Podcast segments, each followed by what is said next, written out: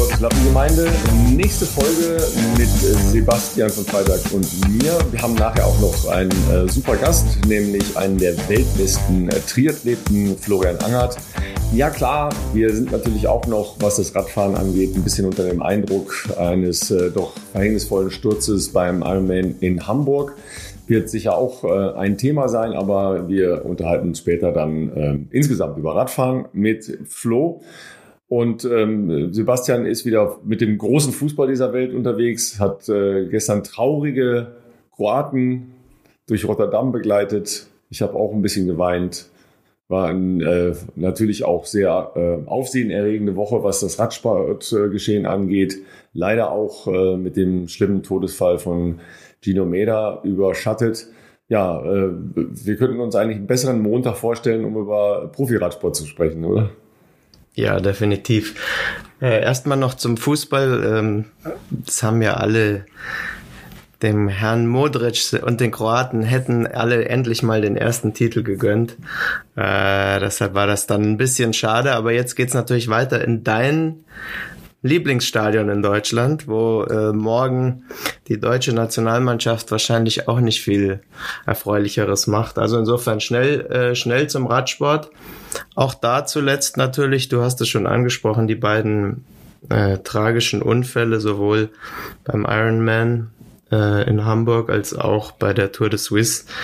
Und das wirft natürlich schon ein paar Fragen auch auf aktuell. Ich habe nämlich im ersten Moment mh, auch durch die Re Reaktion von Remco Evenepoel mir gedacht, ja, es wird alles immer äh, schneller, immer extremer, immer äh, brutaler. Das ist ja so die erste Reaktion. Aber die Frage, die man sich ja dann stellt, ist es wirklich so oder ähm, also sind wirklich die vielen, die Unfälle jetzt gehäuft und vor allem auch mit den krassen Folgen?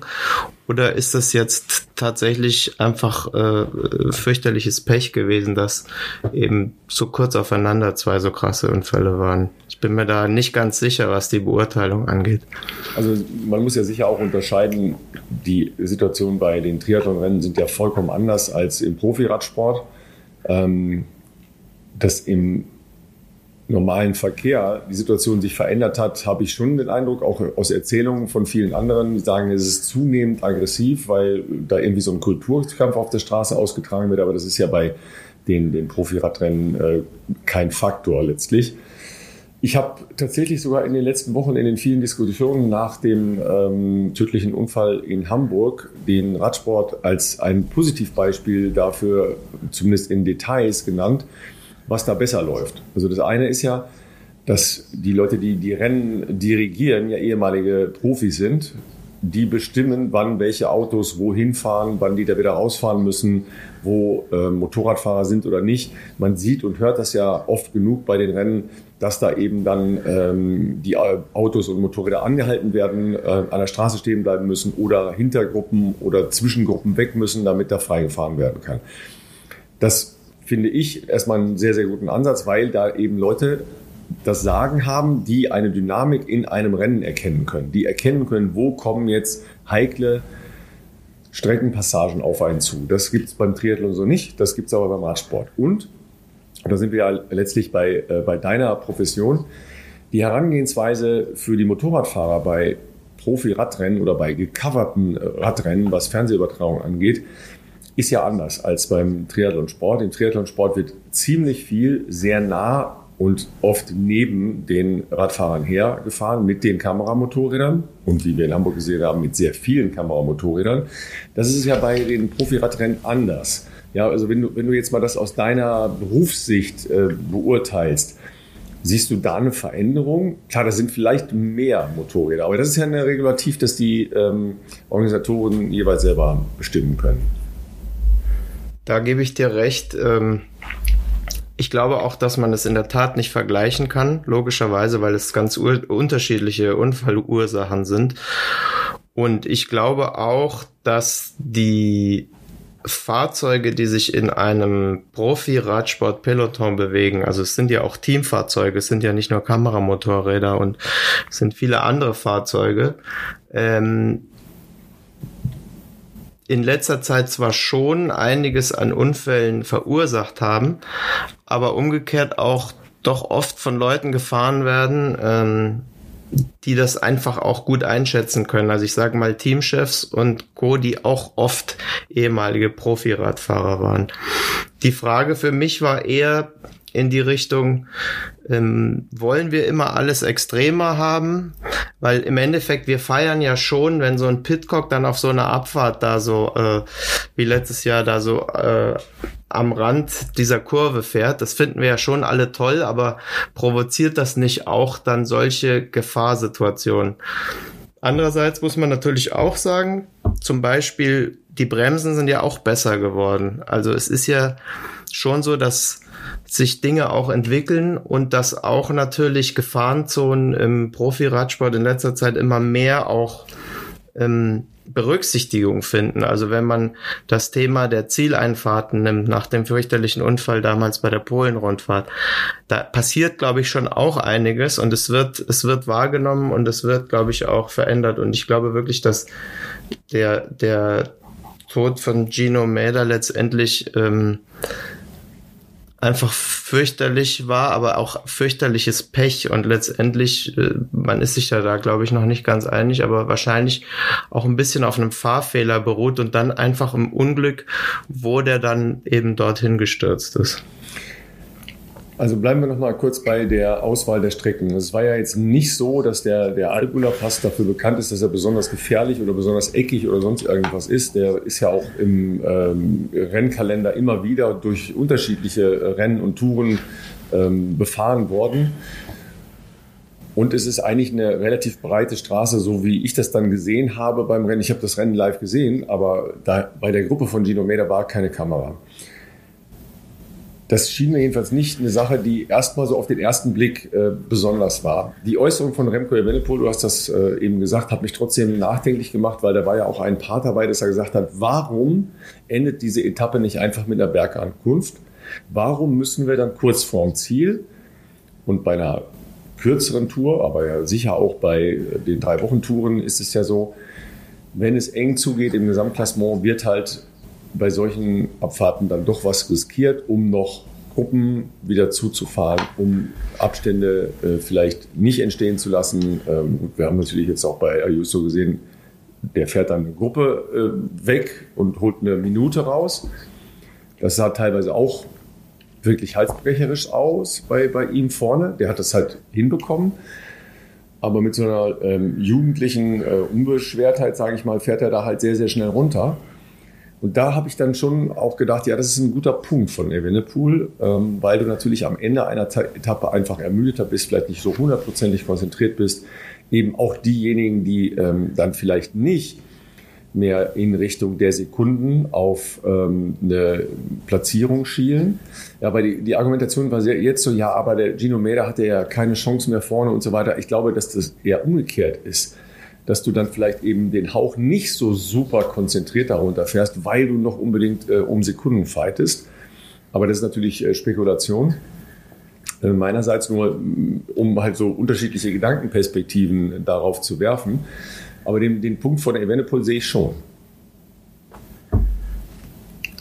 Ja, es war ja auch ein bisschen, äh, was ich eingangs sagte, dass wir natürlich äh, spektakuläre Abfahrten als Zuschauer, als Medien, sage ich mal, äh, natürlich auch äh, ein Stück weit feiern und das natürlich auch äh, Veranstalter wahrscheinlich dazu bringt, solche gefährlichen äh, Abschnitte dann mit einzubringen. Nur es gibt natürlich überall Abfahrten und das Einzige, was man vielleicht wirklich diskutieren kann, ist, muss es äh, kurz vorm Ziel sein, wo sich Dinge entscheiden. Aber wir haben ja, ich meine, bei allen Rundfahrten hast du immer wieder auch äh, am Schluss nochmal Abfahrten, wo Leute was riskieren. Und Froome hat damals ja eigentlich auf einer Abfahrt äh, auch seine letzte Tour gewonnen. Und das war ja auch spektakulär. Ich meine, danach wurde dann ähm, verboten, dass man sich aufs Oberrohr setzt bei Abfahrten, was er ja dann da zum großen Teil auch noch pedalierend gemacht hat.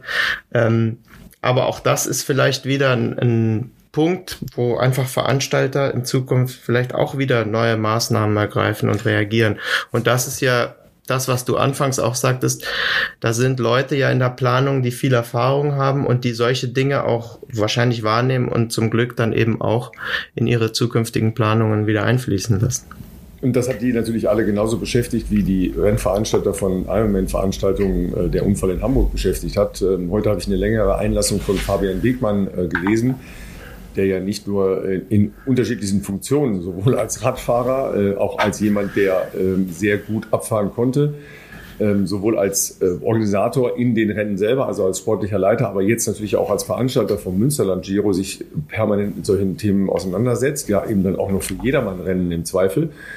Und der hat gesagt, nee, ähm, das war jetzt für ihn eher nicht eine Sicherheitsdiskussion. Die gibt es sicher immer wieder, aber nicht an dem äh, Pass und nicht an der Abfahrt, ähm, sondern eher an anderen Punkten, wo dann eben klar ist, okay, da ist äh, eine, äh, sind besondere äh, Gefahrensituationen, da sind ähm, vielleicht Passagen, die vom Asphalt her schlecht sind, wobei es ja tatsächlich so ist, dass für ähm, den Giro oder für eine Tour de France oder für, für die Spanien-Rundfahrt ganze Straßenabschnitte komplett neu gemacht werden. Ja, das gilt ja für andere Eintagesrennen eher nicht. Und wenn man nochmal so ein bisschen zurückguckt, ich habe jetzt nochmal äh, mir so ein paar Sachen vergegenwärtigt und mir halt auch nochmal ähm, rausgesucht. Vor ein paar Jahren, erinnerst dich vielleicht noch, ist ja Mathieu van der Poel bei einer äh, Giro-Etappe gestürzt. Es war an so einem Brückenpfeiler ja, da war ja eine große Diskussion halt auch, dass gesagt wurde, das war schlecht abgesperrt. Ja, wenn, wenn einer da eben diesen kleinen Weg rausmacht, dann ist er ja über diese, dieses Brückengeländer, äh, das halt eine Mauer war, letztlich gestürzt. Da hast du einfach Glück, ne? dass, du, dass du dich nicht verletzt oder, oder nicht so super schwer verletzt. Ja? Ähm, auf der anderen Seite, die, die, sagen wir mal, ähm, ja, aus der Geschichte, äh, tragischen äh, Unfälle bei den großen Rundfahrten ist ja einmal Wouter Weiland äh, 2011 beim Giro, auch im Pass, Bockerpass runter. Äh, und Fabio Casatelli 95 da beim, äh, bei der Abfahrt bei der Tour vom Col de äh, Porterspur. Danach waren aber ja auch die Diskussionen immer, wie gehe ich jetzt im Rennen, und das war ja auch in Hamburg eine ganz starke Diskussion, wie gehe ich jetzt im Rennen damit um? Erstmal Kommunikation, ja, also wann und wie veröffentlicht man das? Ja, bei, bei Gino Meda war es ja so, dass er ja reanimiert worden ist und dann ins Krankenhaus gebracht wurde und tragischerweise ja erst am Tag danach verstorben ist. Bei Casatelli war es eine, eine große Disku Diskussion, weil ja gesagt wurde, die haben das äh, verschwiegen und erst am, äh, am Abend nach der Etappe veröffentlicht. Unklar, wie dann tatsächlich die, die Abläufe waren. Äh, Wouter Weiland ist, ist noch an der Ungestelle gestorben. Ähm, also das, das sind natürlich dann auch diese Punkte. Und da war ich ehrlich gesagt etwas überrascht, aber irgendwie auch ja, in, in Gedanken, warum das so ist. Die ähm, Auswirkungen auf die Rundfahrt und auf das Weitermachen der Teams jetzt bei der Tour de Suisse mit Gino Meda war schon erstaunlich, weil ja sofort an dem Tag selber noch mehrere Teams gesagt haben, okay Leute, ähm, unsere Fahrer sind halt einfach nicht in der Lage, da jetzt weiterzufahren. Ähm, dann hat ja auch die komplett äh, neutralisierte als eine Andachtsetappe für Mäder ähm, abgehaltene äh, Kurzfahrt am, am Freitag. Ja, und, und ja, wirklich ein anderer Umgang mit der Situation als bisher im, im Profi-Zirkus. Das scheint nach allem, was man so liest und sich anschaut, auch in den sozialen Medien ja vor allem auch besonders daran zu liegen, dass das offensichtlich ein wahnsinnig sympathischer und gewinnender äh, junger Fahrer war, der einfach sehr viel äh, Positives überall mit reingebracht hat und äh, unheimlich beliebt. Und insofern, wenn du dir die sozialen Medien anschaust, wer sich da alles dazu geäußert hat und äh, getrauert hat, das war schon überwältigend und ich glaube wirklich offensichtlich, dass das ein, ein wahnsinnig freundlicher äh, positiver Mensch war. Wenn man sich auch die Bilder von ihm anschaut, die jetzt, ähm, die jetzt äh, veröffentlicht wurden, dann ist dieses Lächeln ist ja auch wirklich sehr, sehr gewinnend und sehr, sehr positiv. Also es ist wirklich, wirklich tragisch. Ja, das war ja auch jemand, der ein starkes soziales Engagement über den Radsport hinaus äh, drumherum äh, betrieben hat und so. Also da, da spielen sicher solche Dinge eine Rolle. Aber vielleicht auch eine andere Nachdenklichkeit. Ähm, und ein anderer Punkt, der ja in, in Hamburg bei dem Rennen eine für mich ganz große Rolle gespielt hat, ist halt einfach die, ähm, die Tatsache, dass das ja in Bildern zu sehen war. Ja, das, äh, das haben wir im Radsport, glaube ich, als zuletzt eben auch mit einem Motorrad bei äh, Antoine Desmortier ge gehabt, ähm, der ja auch mit einem Motorradfahrer kollidiert war und äh, gestorben ist. Da habe ich jetzt ähm, im Frühjahr noch die, die Plakate überall gesehen bei den belgischen Rennen. Ja, also das ist, ist ja sicher auch eine Sache, die ähm, eben nicht vergessen worden ist. Und das ist, glaube ich, auch ein ganz starkes Element bei der Nachbetrachtung und auch dem Effekt, den das äh, weit über die Szene hinaus in, äh, in unterschiedlichen Bereichen ausgelöst hat beim Rennen in Hamburg. Es gibt Bilder davon. Und das, das sieht man, glaube ich, mal, wie stark auch das ist, was du und wir ja betreiben, nämlich Bilder generieren und Bilder, Bilder deuten. Ja? Also das ist schon ähm, für mich ein großer Unterschied zu vielen anderen tragischen Todesfällen, die wir ja äh, leider ähm, immer wieder im Radsport zu beklagen haben. Ja. Definitiv. Und der Umgang damit ist natürlich dann immer besonders schwer. Und insofern auch äh, von mir nochmal Kompliment an dich und das Team, wie ihr in Hamburg mit der Situation umgegangen seid. Und ähm, das ist ja in dem Moment nicht leicht und man möchte dann nicht in der Haut von Entscheidungsträgern stecken. Auch äh, zu dem Zeitpunkt war ja auch die Frage, können wir das Rennen überhaupt fortführen? Du hattest das ja auch erwähnt, dass du mit dem Manager von Frodeno gesprochen hattest, der sagte, er will ihn vielleicht sogar rausnehmen aus dem Rennen. Man ist dann ja oft sehr schnell und äh, logischerweise aufgrund der Situation auch sehr extrem in den, in den Gedanken, aber ich finde, ihr hattet einen sehr guten Umgang damit und insofern ja, Kompliment nochmal. Ja, danke. Man muss das sicher auf zwei Ebenen betrachten, weil das, das eine ist ja ähm, eine Rationalität, die man dann versucht einzuhalten, aber ähm, es ist ja erstmal auch eine, äh, eine Emotionalität, ja, weil, weil jeden berührt so ein Ereignis ja unterschiedlich. In Hamburg war ich halt relativ nah hinter dem unmittelbaren Unfallgeschehen. Ich habe das nicht gesehen, ich habe es nur gehört. Das reicht mir im Prinzip schon logischerweise, weil man möchte überhaupt nicht in der Nähe sein von, von solchen Geschehnissen. Man möchte keine Menschen blutend auf der Straße liegen sehen etc. Ähm, wem das äh, schon passiert ist, der weiß, wovon ich rede. Das berührt Menschen unterschiedlich, aber das hat natürlich einen Effekt. Das hat halt auch äh, eine Auswirkung auf, äh, auf die Entscheidungen, die man dann trifft, auf, auf Dinge, die man dann macht, weil eine Befassung damit ist halt einfach mal da. Und so geht es ja jetzt halt allen Triathleten bei den, bei den nächsten Rennen, bei den Rennen, die schon stattgefunden haben. Ja, das nächste große Rennen ist äh, am kommenden Wochenende äh, die Challenge Rot. Da, da sind ja schon aus, aus anderen Gründen letztlich äh, Maßnahmen getroffen worden, um, um das Feld halt weniger dicht zu machen. Also auch äh, in der Gesamtheit von Motorradfahrern, Radfahrern etc. Frankfurt ist eine Woche später. Da gibt es ähnliche Probleme, dass ähm, die Felder in die Age-Group-Felder reinfahren, also dass die Profis mit sehr viel mehr Geschwindigkeit plus die Motorräder in, ähm, in langsamer, nämlich die hinteren Bereiche des Jedermann-Feldes reinfährt. Und sicher wird es jetzt auch nochmal äh, Diskussionen bei den nächsten großen Radrennen geben, das ist ja klar. Weil ähm, wenn man sich die die Tour anschaut. Und äh, ich werde in den äh, Schweizer Seealpen sein, wenn da die, die Etappen äh, drumherum sind. Da sind halt drei, vier Etappen nacheinander. Das macht ja auch was mit den, mit den Radfahrern, ja, weil die, die Ermüdung da in der zweiten, dritten Woche ja auch extrem wird, die natürlich auch Alpenpässe haben, wo es halt natürlich genauso wie jetzt bei der Tour de Suisse äh, zugehen wird wir sind ja selber da schon äh, gefahren. Da waren jetzt nicht nur super, super Straßen. Äh, da sind auch äh, engere Abfahrten dabei. Ich bin ganz sicher, dass, äh, dass die ASO als Veranstalter da jetzt nochmal einen anderen Blick drauf wirft. Also ich hoffe es auch, ehrlich gesagt. Ja, und Triathlon ist aber ja auch wirklich nochmal ein anderes Thema. Ich glaube, es ist dadurch, dass du dort teilweise 180 Kilometer auf einer Zeitfahrmaschine mit dem Kopf nach unten sozusagen fährst, auf einer Strecke, die ja vermeintlich äh, frei sein sollte, beziehungsweise du darfst ja im Grunde genommen nicht in Gruppen fahren, aufgrund der Windschattenregelung. Es ist aber faktisch nicht so.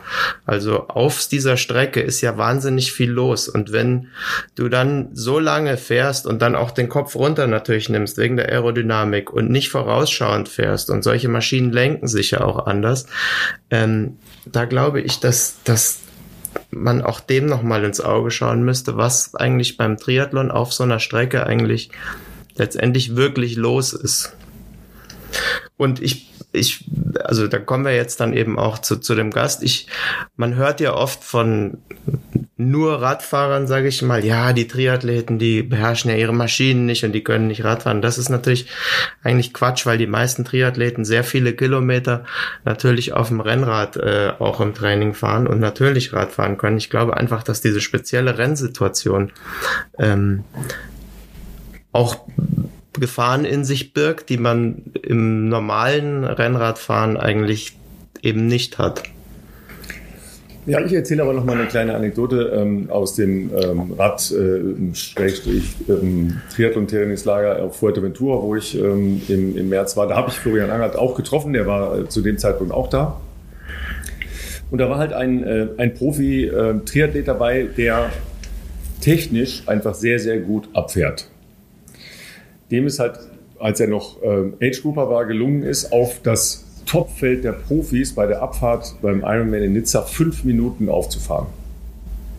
Weil er sich aufgrund seiner Historie, ähm, kommt halt aus dem, aus dem Süden Deutschlands, ja, du kennst ihn auch, Lukas Krämer, damit nicht nur ähm, was das Fahren bergunter auseinandergesetzt hat, sondern auch mit der Physik mit Kräften, die wirken, ähm, mit dem System, Radfahrer und so weiter. Und er hat uns natürlich auch die Beispiele gezeigt von, ähm, von Pitcock etc., wie, wie der in Berg runterfährt. Und er hat sie uns zweimal gezeigt. Er hat sie uns erst einmal gezeigt, dann hat er uns den theoretischen Vortrag gehalten und dann hat er ihn uns nochmal gezeigt. Man guckt völlig anders hin, weil man dann erkennt, was solche Leute wie Pitcock dann machen. Weil du hast das ja vorhin richtig gesagt. Wir sagen dann, wow, geil, ja, und ähm, andere sagen lebensmüde.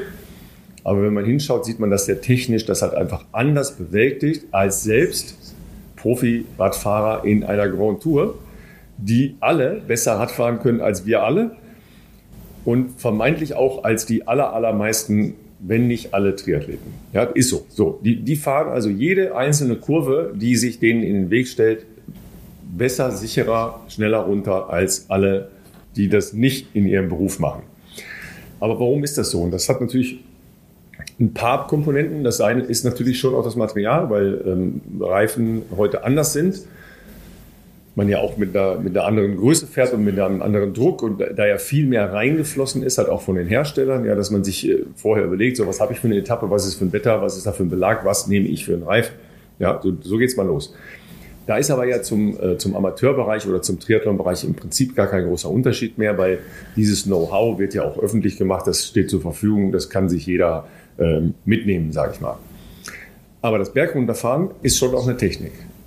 Ne? Und das muss man üben und das machen wahrscheinlich, weil sie viel mehr auf dem Rad unterwegs sind. Profis noch mal ganz anders als, äh, als Triathleten. Und es ist ja auch bei Triathleten äh, sicher so, dass ein größerer Teil eben dann doch auf der Rolle im Winter gemacht wird, ähm, wo du eingespannt bist oder eben auf dem Zeitfahrrad, wo man, wie du das ja richtig geschildert hast, einfach anders drauf sitzt und auch anders fährt.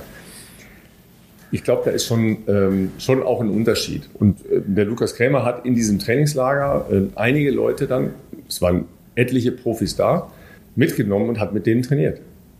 Also andere Profis, ja, also nicht die Leute aus dem Camp, ja, sondern andere Profis.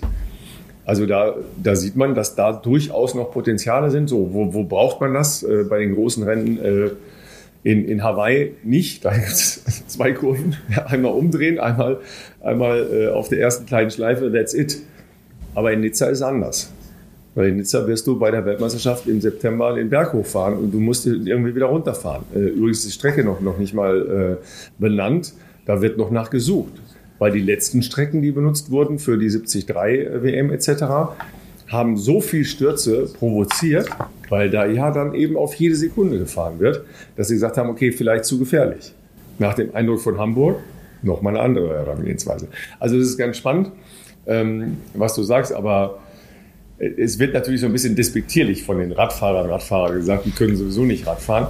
Vielleicht ist es nicht ganz so falsch.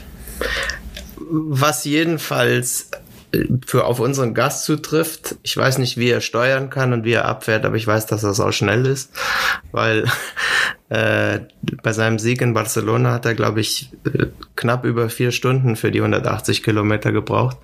Also wie er um die Kurve kommt, weiß ich nicht, aber geradeaus ist er auf jeden Fall sau schnell. Und das ja als äh, Schwimmer, wenn ich es richtig recherchiert habe.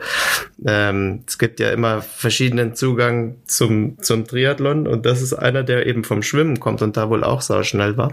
Und das sind oft ja eigentlich Leute, die beim Radfahren dann gar nicht so schnell sind, aber der kann es irgendwie beides. Ja, vor allen Dingen, ähm, du hast deine erste Langdistanz angesprochen. Das war damals äh, Rookie-Langdistanz-Rekord.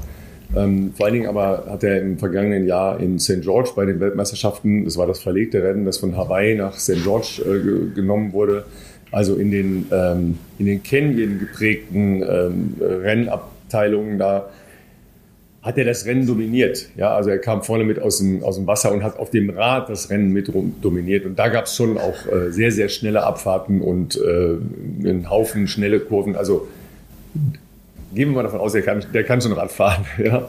Und, ähm, und der kommt ja aus einem Gebiet, äh, wenn ich es richtig weiß, äh, wo wir ja schon viele schnelle Leute aus der Gegend auch hier im Podcast hatten und eigentlich überhaupt viele schnelle Leute daherkommen. Also ich glaube, alles rund um den Odenwald, wer dort Rad fährt, äh, hat gute Aussichten, schnell zu werden. Genau da fangen wir auch an mit, äh, mit Florian Angert, äh, nämlich äh, wie das eigentlich angefangen hat, nachdem er ja eigentlich Schwimmer war und als Jugendlicher eben auch bei deutschen Meisterschaften geschwommen ist, mit dem Triathlon, ähm, wer ihm das erste Rad äh, gegeben hat und Ausfahrten im Bodenwald, kann ich schon äh, sagen, spielen auch eine Rolle. Und dann äh, beschäftigen wir uns jetzt mit einem äh, der weltbesten äh, Langdistanz-Triathleten und begnadeten Radfahrer, Florian Langhaus. Herzlich willkommen, Florian. Hi, Ralf. Wie waren so deine ersten Erfahrungen? Was war dein erstes Rad? Äh, wann bist du das erste Mal abgestiegen? Ja gut, das erste Mal abgestiegen. Ich glaube, jeder kennt es, der irgendwie dann anfängt mit Klickpedalen zu fahren. Das wird oh, dann ja, irgendeine okay. Ampel gewesen sein. So. so, ja, ich könnte ja auch, also ich klicke immer mit links aus man könnte ja auch mal mit rechts ausklicken und ja, wie, wie gut es dann funktioniert, merkt man dann, wenn man auf der Straße liegt. Ähm, äh, mein erstes Rad, also mein erstes Rennrad sozusagen, auf dem ich dann auch trainiert habe, war irgendwie ein Peugeot Stahlrad von meinem Onkel äh, mit. Das du hoffentlich noch hast. Äh, ich glaube, es steht inzwischen wieder bei meinem Opa. Ich hab's, ich selbst hab's nicht mehr, aber ähm, hat auch mit Umzug etc. zu tun, aber äh, bei meinem Opa muss ziemlich sicher noch stehen. Kann sogar sein, dass mein Onkel wieder hat. Ähm, ja, war es zweifach Kurbel, glaube ich, und neunfach Schaltung. Ich bin mir nicht sicher. Wir haben es extra umgebaut. Es hatte noch eine ähm, Rahmenschaltung und wir haben es umgebaut auf ganz normal klassisch mit STs. Ähm, das war mein erstes Fahrrad. Äh, also mein erstes Rennrad, muss man dazu sagen. Also mein erstes Fahrrad war irgendwie Mountainbike so in die Richtung äh, Trekkingrad, aber ähm, also an sich muss ich sagen, mit dem, so insgesamt mit dem Training jetzt nicht nur auf Radfahren bezogen, sondern auch auf Laufen, ähm, oder mit dem Triathlon-Training an sich, das hat mir relativ schnell viel Spaß gemacht, weil ich halt nicht nur das Schwimmbecken gesehen habe, ähm, also nicht nur ein 25 oder 50 Meter Pool und Kacheln gezählt habe jeden Tag zweimal, sondern ich habe halt draußen was gesehen, wie ich vorhin schon gesagt habe, ich bin an der Grenze zum Odenwald sozusagen aufgewachsen, was zum Radfahren wirklich einfach grandios ist. Ähm, und ich meine, ich habe da Orte gesehen, da wäre ich zu Fuß oder ohne Schwimmen, ohne Fahrradfahren nie hingekommen. Ähm, und einfach da zu fahren, mit wenig Verkehr, einfach in der Natur, frische Luft ähm, und da einfach draußen zu sein, Rad zu fahren, ist schon, das hat mir so schnell so viel Spaß gemacht, dass ich das, was ich auch immer noch genieße, aber da ähm, es fiel mir nicht schwer, quasi vom Schwimmen aufs Rad um irgendwie umzusteigen. Ja, das ist ja, glaube ich, so ein Motiv, was, äh, was viele dann erleben. Ähm, auf der einen Seite Landschaft, Natur, aber eben auch einfach, dass man Dinge sieht, die man mit dem Fahrrad erleben kann, weil man mit dem Auto dort nicht langfährt. Ne, genau, mit dem Auto ja. fährt man ja eher von A nach B und guckt, wie ja. man das möglichst schnell oder ökonomisch, meistens schnell bewältigen ja. kann. Das äh, geht ja ganz vielen Leuten, glaube ich, so. Ähm, dann kommt ja auch dann irgendwann die Frage der Distanz, ja, weil du hast dich ja dann ähm, irgendwann zu einem Spezialisten für die Langdistanz entwickelt und dann nimmt das natürlich äh, auch so einen Raum und ein, ein Gewicht ein, äh, das Radfahren. Das verändert ja nochmal das Verhältnis ja. auch zum Radfahren für einen Athleten, oder? Ja, auf jeden Fall. Also ich meine, ich habe ich habe nie, also dadurch, dass ich im Endeffekt bis ich 20 war geschwommen bin, oder bis ich 19 war im Ende Abitur ähm, oder Ende meiner Schulzeit, äh, habe ich, bin ich eigentlich eher so Quereinsteiger, würde man sagen, in den Triathlon. Also ich habe nicht den klassischen Weg gemacht über die Jugend und Junioren, die ganzen Windschattenrennen ähm, und Sprintdistanzen, sondern meine erste, mein erster Triathlon war eine olympische Distanz ähm, beim Rhein-Neckar Cup in Moosbach 2012 und ähm, das war schon ein Non-Drafting-Rennen, also von daher ähm, war ich schon eher so ein bisschen in die Richtung, weil ich halt wusste, dass mir das Schwimmen sehr in die Karten spielt und ich eigentlich beim Radfahren am Anfang jetzt nicht direkt irgendwie Probleme hatte, sondern meine größte Schwäche war am Anfang auf jeden Fall das Laufen. Und das hat mir halt schon so Spaß gemacht, auch weil ich gemerkt habe, schwimmen kann ich halt gut und die, den Vorteil, den ich vom Schwimmen habe, kann ich sehr gut mit aufs Radfahren nehmen ähm, weil da auch mein Körpergewicht halt getragen wird. Und das heißt, wenn ich ja am Anfang vielleicht zwei, drei Kilo schwerer war, war das eher von Vorteil, ähm, weil ich dann ein bisschen mehr Bums hatte. Aber äh, das einfach, ja, einfach da mitzunehmen und äh, im Wettkampf auch zu merken, dass mir das Vorteile bringt, war cool. Und ich meine, natürlich ist so, wenn man dann irgendwann sich auf Mittel- und Langdistanz konzentriert, dann wird das Radfahren länger und trotzdem war es so, dass ich jetzt nicht ähm, es mag sicherlich auch an den Trainingsphilosophien der Trainer liegen, die ich hatte, dass ich jetzt nie irgendwie äh, so ewig lang auf dem Rad saß. Also meine längsten Ausfahrten waren mal irgendwie zu, ich bin auch mal 180 im Training gefahren, so ganz am Anfang, weil ich so dachte, man muss das mal machen. Aber ich sag mal so, die langen Radfahrten jetzt in den letzten Jahren, in den letzten sechs Jahren, wo ich bei Philipp äh, Saib trainiert habe, waren, also wenn ich mal fünf Stunden gefahren bin, war das schon lang. Also ähm, es war halt eher die, der Umfang kam dann eher über die Anzahl der Einheiten zustande, also weil wir halt dann nicht fünf Stunden gefahren sind, sondern vielleicht eher morgens zwei und mittags nochmal drei und dazwischen halt noch irgendwie einen Lauf gemacht haben, dann kommt man natürlich am Ende auch auf Umfang. Ähm, also ich hatte am Ende bestimmt auch irgendwas zwischen 15, ja, so um die 15.000 Kilometer am Ende vom Jahr. Ähm, was jetzt für den normalen Radfahrer oder für den nicht normalen Radfahrer, aber für jemanden, der nur Rad fährt, auch halt irgendwie auf Profiniveau halt ziemlich sicher ein Witz ist, aber halt in Kombination mit vielleicht noch fast 1000 Schwimmkilometer im Jahr und dann noch irgendwas noch zwischen drei und 5000 Laufen, ähm, ja, kommt, äh, ist man dann auch ganz gut beschäftigt, wenn man es auf die Woche umlegt. Ja, das ist klar. Ähm, auf der einen Seite ist es ja so, als Schwimmer, das hast du schon gesagt, bringst du ja auf jeden Fall erstmal einen Motor mit, logischerweise, ja. Also einfach das äh, Leistungsvermögen, das grundsätzlich ist ja da und natürlich auch nicht unerheblich Beinkraft, was ja. äh, dir natürlich dann auch äh, sehr hilft, ja. Ähm, du hast gesagt, ja, ich hatte damals noch ein bisschen mehr Bums. Hast du radikal dein Körpergewicht verändert, seit du Schwimmer warst oder angefangen hast, Triathlon zu machen? Nee, das eigentlich nicht. Ich glaube, es ist einfach, es war ein natürlicher Prozess im Sinne von, dass sich halt die Muskulatur eher verlagert hat. Also so, sage ich mal, vom Oberkörper. Ich habe immer noch, ähm, witzigerweise hatte ich es mit meiner Freundin gerade irgendwie vor drei, vier Tagen davon, ähm, als wir irgendwie neue Anzüge getestet haben, dass ich halt durch mein, ich meine, ich bin 10, 15 Jahre geschwommen und eigentlich muss man die Zeit jetzt ja immer noch dazu zählen, also halt mehr oder weniger 25 Jahre. Ähm, Natürlich werde ich immer einen breiteren Oberkörper haben als der Läufer oder als der Triathlet, der halt von klein auf mit Triathlon anfängt, aber ähm, es ist, ich habe jetzt nicht bewusst darauf geachtet, ähm, Gewicht zu verlieren, sondern es war halt eher ein natürlicher Prozess. Ich meine, wir schwimmen, ähm, ich bin 200 und 400 Meter geschwommen, ab und an mal noch 1500. Das war halt eine Wett, also wir sprechen von einer Wettkampfdauer von äh, einer Minute 50 bis irgendwie 15 Minuten 30. Ähm, wo wir bei Triathlon olympische Distanz irgendwie 1,5 von einer Stunde 45 bis halt dann irgendwie um die acht Stunden auf Langdistanz reden, da ist es natürlich, das ist es klar, dass der Stoffwechsel ganz irgendwie ein anderer ist und dass der Körper anders arbeiten muss und dadurch habe ich eigentlich fast auf normale Art und Weise, obwohl ich normal gegessen habe, mehr oder weniger Gewicht verloren und es hat sich halt von den Armen oder vom Oberkörper mehr in die Beine verlagert, sage ich mal. Aber ähm, ja. Wichtiger Bestandteil des Radfahrens für Langdistanzler ist ja, dass das Grundlagentraining äh, nicht unwesentlich auf dem Rad passiert.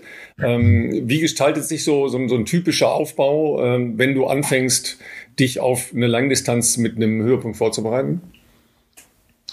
Ähm, ja, also es primär, also unsere Saison geht so in der Regel bis Oktober. Also wenn man bei, wenn man auf Hawaii startet, dann macht man Pause und dann würde ich sagen, fängt noch so Anfang Mitte November wieder mit dem Training an. Das ist dann ähm, viel, also gerade im Winter Rennrad und Mountainbike. Ähm, Rennrad, wenn das Wetter es hergibt, draußen, ansonsten halt sehr viel Rolle.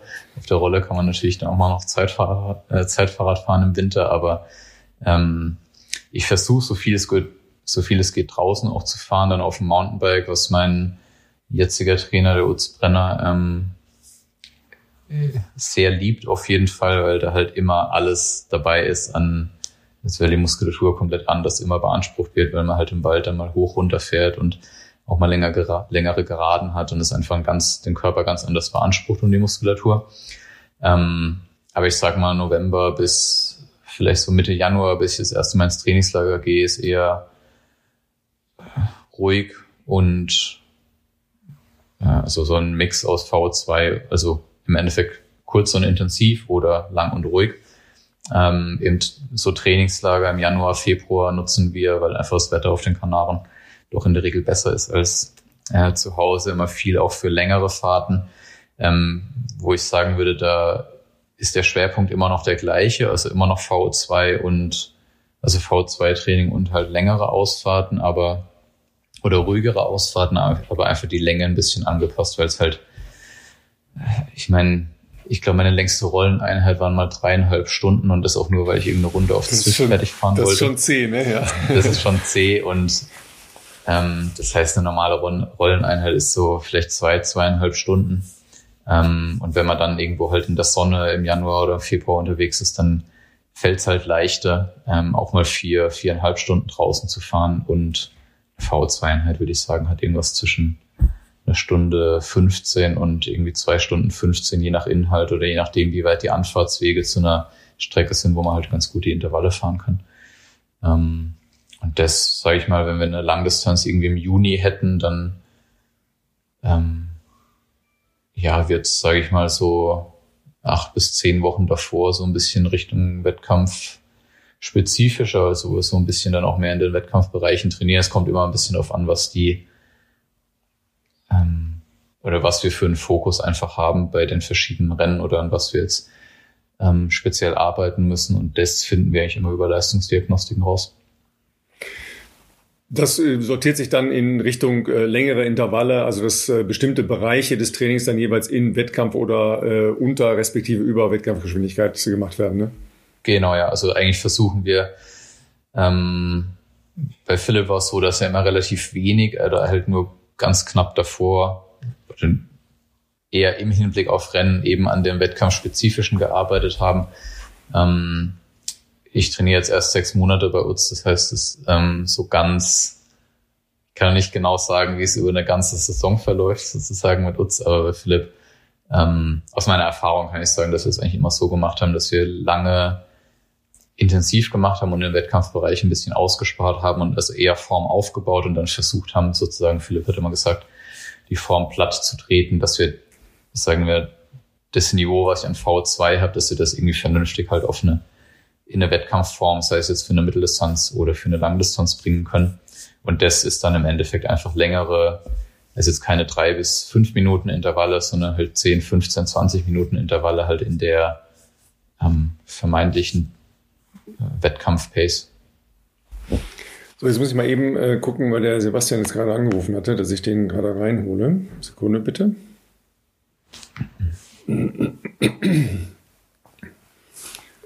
Eigentlich hatte ich dem auch den Link geschickt, aber ich weiß nicht, ob er. Ja. Ich höre dich, ja. Hörst du mich? Hallo? Ich, ich höre dich, ja. Ja, pass auf, das ist ziemliche Scheiße. Ja. Äh, ich habe noch. Adresse, Ja, warte mal. Okay. 2,10 Meter, 10, Reinstand Euro am Tag. Danke, super. Okay. Sorry, jetzt, ich habe mein Zimmer ist nämlich noch nicht fertig. Ah, okay, bin okay. ich In der Lobby. Jetzt fahren die hier halt mit so einem Putzding ins Rum, also das ist alles ziemlich, schwierig. Parken ging auch nicht richtig. Also, Pass auf, dann, äh, dann lass uns das doch so machen. Ähm, ich führe jetzt mal unser Gespräch hier mit, äh, mit Flo fort und dann äh, machen wir einen, äh, einen kleinen Vorsetzer und Abbinder. Ja? genau so machen. Ja, perfekt.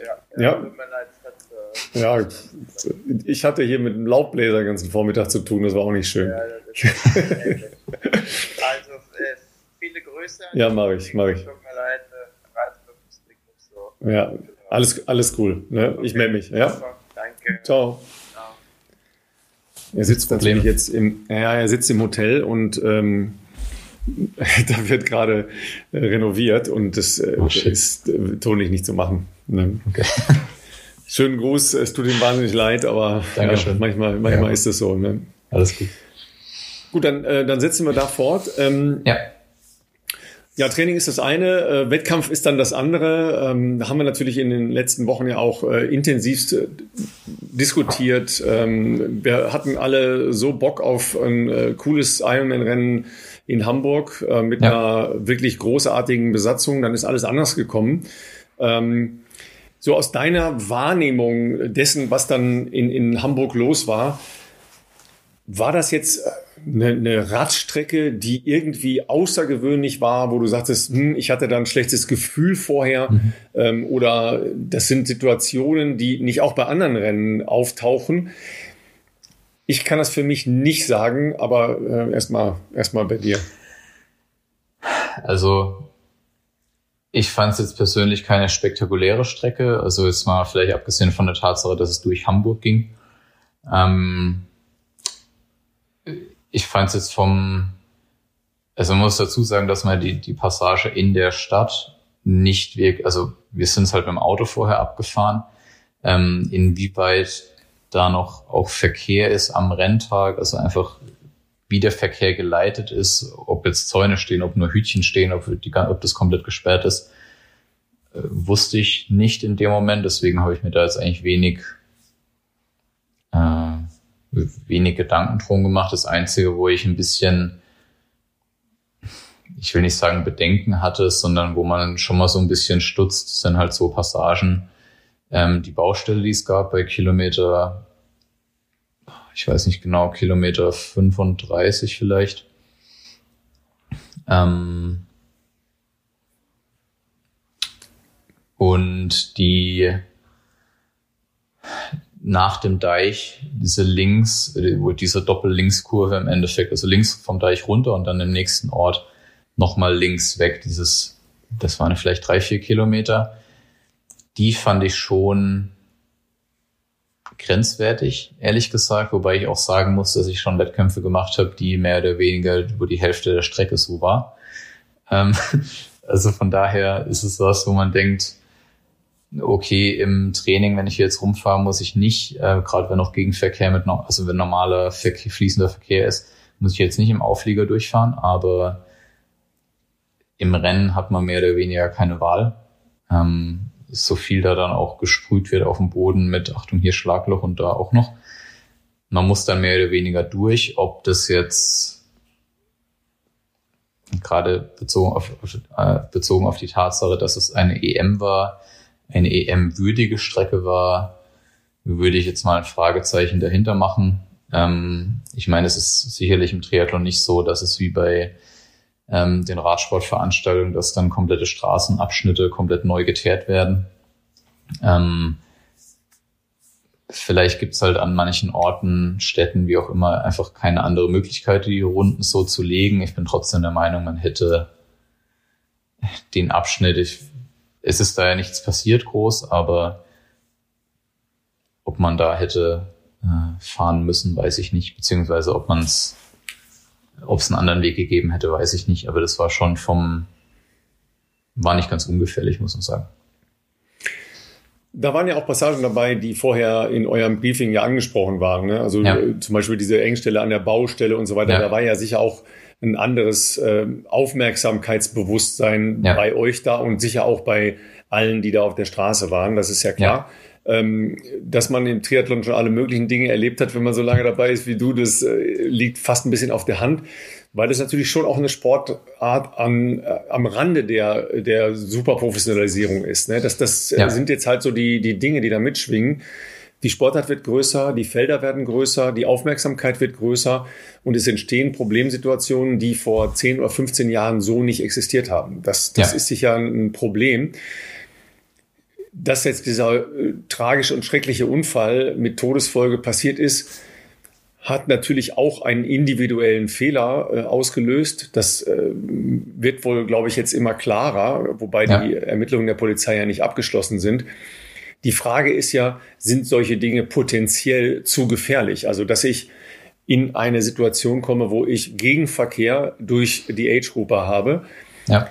weil dann müssen eben ja im Prinzip zwei Bahnen, nämlich eine Bahn ganz rechts und eine Überholspur für euch Profis sein und dasselbe auf der anderen Straßenseite. Und trotzdem muss ja gewährleistet sein, dass Motorräder, Kampfrichter, eine Fernsehcoverage etc. möglich sein muss. Ja. ja. Würdest du sagen, ja, äh, grundsätzlich muss man über äh, In-and-Out Gegenverkehrsstrecken nachdenken? Auf jeden Fall. Also da kann ich auch sagen, dass ich schon Abschnitte hatte oder Rennen hatte. Ich erinnere mich an Rügen 2018. Ähm, da war, gab es gegen, das war, das war auch eine Runde, aber es gab einen Abschnitt, wo Gegenverkehr war.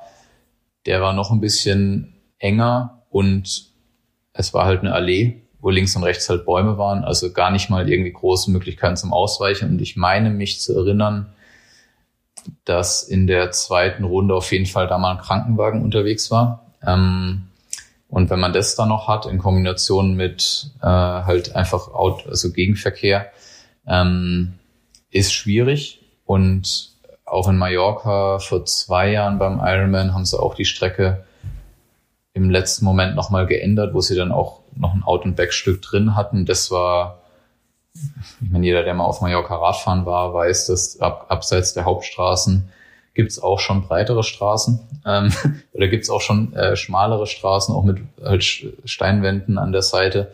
Und wenn man da dann Wendepunkte legt, ähm, man hat ein Profifeld, man hat ein Age-Group-Feld, man hat Motorräder, es ist dann dazu noch kurvig ähm, und geht ein bisschen hoch runter, ist schon nicht ganz ohne. Und ich glaube, dass man grundsätzlich, ich meine, man muss grundsätzlich über Streckenführung auf jeden Fall nachdenken. Und ich denke, vielleicht gibt es manche Orte auf der Welt, wo es nicht anders geht, wo es einfach Passagen gibt, es mag immer Strecken geben, wo es Gegenverkehr gibt. Ähm, ich meine, am besten ist natürlich, du hast eine 180 Kilometer Runde bei einem Ironman oder zweimal 90, so beispielsweise wie in Frankfurt, wo halt ähm, kein Gegenverkehr ist. Ähm, und sollte es beispielsweise Strecken geben, wo das nicht möglich ist umzusetzen, dann muss halt ganz klar sein, dass wenn es halt so Engstellen gibt, ähm, da darf halt einfach kein Motorrad hin. Also dann ist halt ganz klar, da darf halt, du kannst kein Überholverbot für Athleten aussprechen über eine Zone von fünf Kilometern, das ist auch klar. Ähm, aber es muss halt ganz klar mehr oder weniger die Fahrbahn getrennt sein, auch dass halt da einfach nichts passiert, ähm, dass Athleten, also dass zwei Athleten kollidieren, beispielsweise im Gegenverkehr. Ich meine, das ist dann halt immer auch schwer gesagt, weil jeder ist in seinem eigenen Rennen, jeder überholt irgendwen und ähm, man teilweise fährt man wirklich Punkt auf der Mittellinie, um halt Athleten zu überholen. Ähm, die sicherste Variante ist auf alle Fälle in meinen Augen, solche Passagen mit Gegenverkehr einfach komplett auszuschließen und komplett zu verhindern. Ähm, wenn das denn möglich ist, das ist auf jeden Fall aus Sicherheitsaspekten die, äh, die beste Lösung. Wobei ich dir ehrlich sagen muss, ich habe letztes Jahr in, in Frankfurt auch äh, Situationen gehabt, äh, wo ich gedacht habe, okay, das geht ja eigentlich nicht. Ähm, okay. 20, 20 äh, Profis in, in der erweiterten Spitzengruppe, elf Motorräder dazu. was jetzt äh, auf die Distanz noch nicht mal so viel ist, weil sich das natürlich dann logischerweise auch über ja. 200, 250 Meter gestreckt hat. Aber es entstehen natürlich diese Ziehharmonika-Geschichten, ja, also bei Kurven, äh, bei Ortsdurchfahrten, bei Anstiegen, ja. wie auch immer. Aber wir hatten da auch Situationen, wo man dann mit diesem ganzen Tross in der zweiten Runde ja. Age Grouper überholt. Ja, klar. Da, da, ist ja schon das Überfahren der Mittellinie, geht gar nicht anders. Ja. Und dann fährst du leicht abschüssig mit 70, 80 kmh in eine Ortschaft ja. rein. Und da denkst du auch, okay, Leute, hier darf jetzt aber gar nichts passieren. Ja. Hier darf kein, ja. kein Age-Grupper leicht ins, ins Schlingern geraten, weil er eine, ja. Flasche greift oder eine Flasche runterfallen oder ähm, jemand an der Seite einen Schritt zu viel machen oder einen Hund über die Straße laufen, weil dann macht's richtig Peng. Ja, absolut. So wie das ja ähm, Andy Dreiz ähm, bei ja. der äh, Ironman WM in St. George äh, widerfahren ist, als dann eben Motorräder so einen äh, ja. Effekt hatten, mehrfach gebremst und dann ist er halt hinten drauf gefahren. Ja. Das ist halt, wir kennen das alle von, von der äh, Autobahn. Es sind ja die gleichen Prinzipien, die da äh, greifen, ja. Ja, und beim Andy Dreiz muss man sagen, also in St. George, das war halt eine zweispurige, ich glaube an der Stelle war es sogar eine Ampel und eine Kreuzung, also es war ziemlich sicher dreispurig, wenn nicht sogar vierspurig. Also viel breitere Straßen gab es an dem Tag nicht. Ähm, ja, und das war ziemlich sicher, war es in der ersten. Das war die erste Runde, Runde. Das war der also Übergang, war, der Übergang war, in die zweite gab Runde. noch eine Runde, ja. Mhm. Ähm, man, da sieht man halt auch, dass selbst auf einer vierspurigen, mehr oder weniger Kreuzung, ähm, ohne, also komplett, da war kein Autoverkehr, ähm, dass halt trotzdem sowas passieren kann. Und das ist, denke ich, was, was, also man muss auf jeden Fall grundsätzlich mal die Anzahl der Motorräder diskutieren. Glaube ich einfach grundsätzlich, weil ich auch in Hamburg, ehrlicherweise, ich war schockiert in der Stadt. Also mich wundert es nach wie vor, dass in der Stadt nichts passiert ist an Motorrädern. Aber ich war schockiert, wie viele Motorräder da waren. Also wir waren mehr Motorräder als Athleten in der Spitzengruppe. Ähm, und wenn man ich meine, wir fahren da ein Rennen. Also es geht um Geld, es geht um Ansehen, es geht um viel übertrainierten Jahr darauf hin, so ungefähr. Ähm, und wenn ich mich dann mit Motorradfahrern, wenn ich dann überlegen muss, okay, lass ich jetzt den Motorradfahrer in dem U-Turn, also in der Wende, im Endeffekt vorfahren oder kann ich fahren, ähm, dann läuft halt schon ein bisschen was falsch, glaube ich. Und dann kommt halt auch dazu, dann waren ja manche Streckenabschnitte halt mit Zäunen abgesperrt, ähm, rechts davon dann Pylonen oder halt einfach, wir hatten nur eine Fahrspur. Ähm, und wenn halt ein Motorrad fährt, ich weiß nicht, wie breit ein Motorrad ist. Ähm, ja, aber, aber ein Meter ja sicher. Ne? Genau, wir sind auch nicht unbedingt schmaler in dem Moment. Ähm, und dann hat man halt vielleicht eine 250 breite Fahrspur oder drei Meter, wenn es reicht. Ähm, da ist da nicht mehr viel Platz. Und gerade wenn halt links neben dem normalen Verkehr oder neben dem Motorrad halt noch ein Zaun ist. Also es ist ja nicht mal so, dass wenn es eng wird, kann das Motorrad ja nicht mal ausweichen, ausweichen, weil ja einfach eine physische Barriere da ist. Wenn das Motorrad da reinfährt, dann stürzt es halt und nimmt halt im Endeffekt die ganze Gruppe mit. Ähm, das heißt, ich glaube, man muss grundsätzlich darüber diskutieren, wie viele Motorräder ähm, sind mal grundsätzlich da auf der Strecke. Wer, also dass Kampfrichtermotorräder und Führungsmotorräder natürlich da sein müssen, ist klar. Ähm, die sind die Motorradfahrer geschult oder nicht? Also brauchen die vielleicht einfach ein gewisses Verständnis dafür auch in, also wie funktioniert Radfahren? Also so im Sinne von, was ist eine Gruppendynamik, wann überholen Athleten und wie weit muss ich vorbeifahren, das halt, weil das ist halt das, was bei uns als, oder was bei, bei mir als Athlet auch immer mitspielt, ähm, in wenn es halt Rundkurse sind, wo dann gegen oder wo dann halt einfach Age-Groupers sind, die selbst in die gleiche Richtung fahren, man muss halt immer noch für andere mitdenken. Das ist wie im Straßenverkehr, wenn du siehst, du fährst auf einen Kreisel zu oder fährst auf eine Ausfahrt zu und siehst, es kommt jetzt jemand raus, du weißt nicht genau, ob er einfach fährt und du musst halt in dem Moment so auf hab acht sein, okay, ich muss jetzt bereit sein zu bremsen, weil im Zweifel fährt er halt raus, weil er dich nicht gesehen hat. Ähm, das kann auch dann nicht, dass das eine Schulung der Motorradfahrer besser macht, aber dass sie einfach ein gewisses Verständnis dafür haben, auch wie schnell halt teilweise Athleten sind. Weil jetzt gerade in Hamburg, ich meine, wir sind da halt mit 40 bis 50 km/h je nach Streckenabschnitt lang gefahren. Also wir sind halt nicht langsam. Ähm, ja, es also sind viele. Die, die Erfahrung ja. habe ich schon, schon auch. Ähm, dass viele von den Motorradfahrern nicht einschätzen können, mit welcher Geschwindigkeit ihr vor allen Dingen in Kurven fahrt. Ja, ja ähm, weil wenn man nicht vorher schon Radrennen mitgefahren ist, und das ja. ist ja ein Radrennen, das ist ja ganz klar, ähm, mit der Erschwernis, dass ihr in der Regel noch äh, auf dem Auflieger legt, also nicht ganz ja. so ähm, flexibel, mobil in der Lenkbewegung seid, weil ihr das eigentlich auch nicht müsst. Genau, ja dann unterschätzt man das, mit was für einer Geschwindigkeit ihr Kurven fahrt, ja, ja. Ähm, wo ein Motorrad oft ja Probleme hat, weil sie relativ ja. schwer und unbeweglich sind in einer reduzierten Geschwindigkeit, das in derselben Geschwindigkeit zu schaffen. Ja. Ja, ja und, wir sprechen ähm, teilweise halt von U-Turns, die auf einer normalen, im Endeffekt zweispurigen Landstraße stattfinden, dass wir da als Radfahrer viel schneller, auch natürlich, wir sind ja langsamer, das heißt, wir können ja auch viel später bremsen. Ähm, weil unsere Geschwindigkeit ja gar nicht so hoch ist und wir auch selbst nicht so schwer sind, dass wir so lange verzögern sozusagen. Wir können viel später bremsen und viel enger um die Kurve rumfahren. Aber ein Motorrad, das im Zweifel links neben uns ist, nimmt uns dann den Platz weg und muss ja, muss ja ganz anders agieren, wenn es um so einen U-Turn fährt. Also, aber da hat man halt auch schon alles erlebt. Und also das Einfachste ist eigentlich, wenn sie halt entweder deutlich davor bremsen, umdrehen sozusagen und dann danach wieder mit uns mitfahren so dass sie gar nicht mit uns in irgendwelche Kreisverkehre und so reinfahren. Ähm, oder ich meine, in Hamburg ehrlicherweise wäre es so gewesen, man hätte wahrscheinlich ein Führungsmotorrad und halt ein Kameramotorrad, was halt dann mit 40, 50 Metern vor dem ersten herfährt. Ja, jeder will andere Bilder haben, das ist auch klar. Ähm, andererseits gibt es auch inzwischen Drohnen, äh, die teilweise Streckenabschnitte oder gerade wenn es um Wendepunkte geht, stellt mal eine stationäre Kamera auf.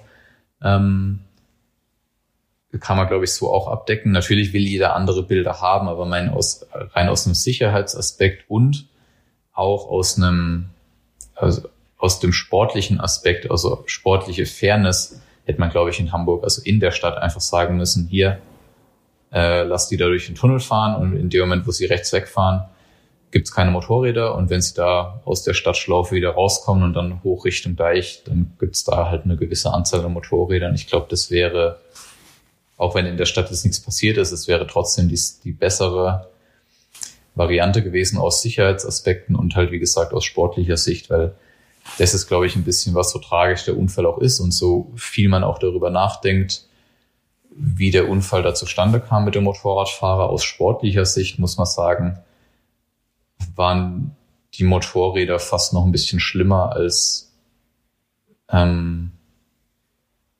sage ich mal, alle Geschehnisse um diesen Unfall drumherum, weil ich meine, wir waren eine gute Spitzengruppe mit irgendwie sechs bis acht Leuten, wo schon ja dabei war, was Rang und Namen hatte bei dem Rennen. Aber wir fahren halt auch keine neun Minuten auf 70 Kilometern raus. Also das muss man halt auch mal einfach so platt sagen. So gut sind wir dann auch nicht. Also, ähm, aber es war halt so, wir sind halt vor und mir war vorher schon klar, dass viel Aufmerksamkeit natürlich auf Frodo ist. Ähm, dass da viele Motorräder sind und dass man auf jeden Fall in diese Gruppe rein muss. Ähm, aber wenn man in dieser Gruppe war, ich musste halt schlicht und ergreifend nichts tun. Also so. Ich bin, weiß nicht, zwischen 60 und 80 Watt. Ja, mitgerollt. Gru ich musste Gruppetto, das einzige. Gruppetto-Spritzengruppe. Ja, das ist so was, so doof das klingt, so war's halt. Also ich musste darauf ja. achten, dass ich halt den Abstand regelkonform halte zum Vordermann und das war's. Ähm, weil von Wattzahlen, wenn ich irgendwie anpeile, 300 Watt im Ironman zu fahren, so ungefähr, ähm, in Streckenabschnitten, in manchen Streckenabschnitten, dann bin ich da halt zwischen wahrscheinlich 60 und 100 Watt weniger gefahren in der Gruppe und bin halt einfach mitgerollt. Ähm, aber wie soll es auch anders sein, wenn halt, wenn wir acht Leute sind und zehn Motorräder um uns rum haben? Ähm, also. Ja, das ist ja ähm, auch ein, ein Aspekt, der natürlich auch euch als, als Profis ganz wesentlich beschäftigt, logischerweise, weil das natürlich ganz andere Voraussetzungen für das ja. äh, herstellt, was nachher noch passiert, nämlich äh, was ist der Ausgangspunkt zum Laufen, ja, und Richtig, welche genau. Chancengleichheit kann dann noch hergestellt werden. Ja. Ähm, was die Frage der Motorräder und die Platzierung der Motorräder und die Zahl der Motorräder an bestimmten Gruppen, das ist, glaube ich, für ja. mich der entscheidende äh, Aspekt, gar nicht die Gesamtzahl der Motorräder in einem Rennen, ja. das sind 90 Kilometer, da kann ich schon eine Menge ja. Motorräder rumfahren lassen, sondern wo sind die, zu welchem Zeitpunkt, ja. an welcher Gruppe, äh, das muss geklärt werden nehmen wir mal Best Practice, nehmen wir mal, äh, nehmen wir mal Radsport, ja, weil ähm, leider gibt's ja da auch immer noch äh, ganz äh, äh, schlimme Unfälle, die eben mit Motorrädern oder mit Autos passieren. Aber Ja. Grundsätzlich, grundsätzlich äh, keine Motorräder in einer Gruppe. Klar, mhm. da sind abgesperrte Strecken, da wird natürlich auch die ganze Fahrbahn genutzt, das ist dann ja. selbstverständlich. Keine Motorräder in den Parts, wenn, dann davor oder dahinter. Ja. Verändert natürlich eine Optik. Es gibt nicht ja. diese geilen äh, Race-Bilder, wo äh, der Schatten neben euch herrollt. Ja, ja da muss man dann halt, glaube ich, anders drüber nachdenken. Aber da kann man auch ein, ein Fotoshooting dann machen. Das geht schon, schon auch, ja. Und ähm, was, was ich einen äh, wirklich sehr nachdenkenswerten Punkt finde, die Jungs, die in Radrennen, in, in Profi-Radrennen das Feld regulieren, sind ehemalige Radrennfahrer. Ja. Ausnahmslos ehemalige Profis, die ja. genau wissen, Dynamik, Gruppen, wie schnell ist wer in welchen Abschnitten. Ich habe eine Downhill-Passage ja. und, und, und, und, und. Und was die sagen, zählt. Ja. Und ich glaube, das könnte ein Ansatz sein, dass man sagt, okay, da gehören einfach ehemalige Profis als Regulatoren ja. auf ein Motorrad und klären das. Und die haben ja. äh, einfach die Kompetenz und äh, erstens die Kompetenz und dann natürlich auch ähm, die, die Hoheit zu sagen, stopp jetzt, da kein Motorrad, ja. jetzt warten, bis wir in äh, Streckenabschnitt XY sind. Ja, ja, auf jeden Fall.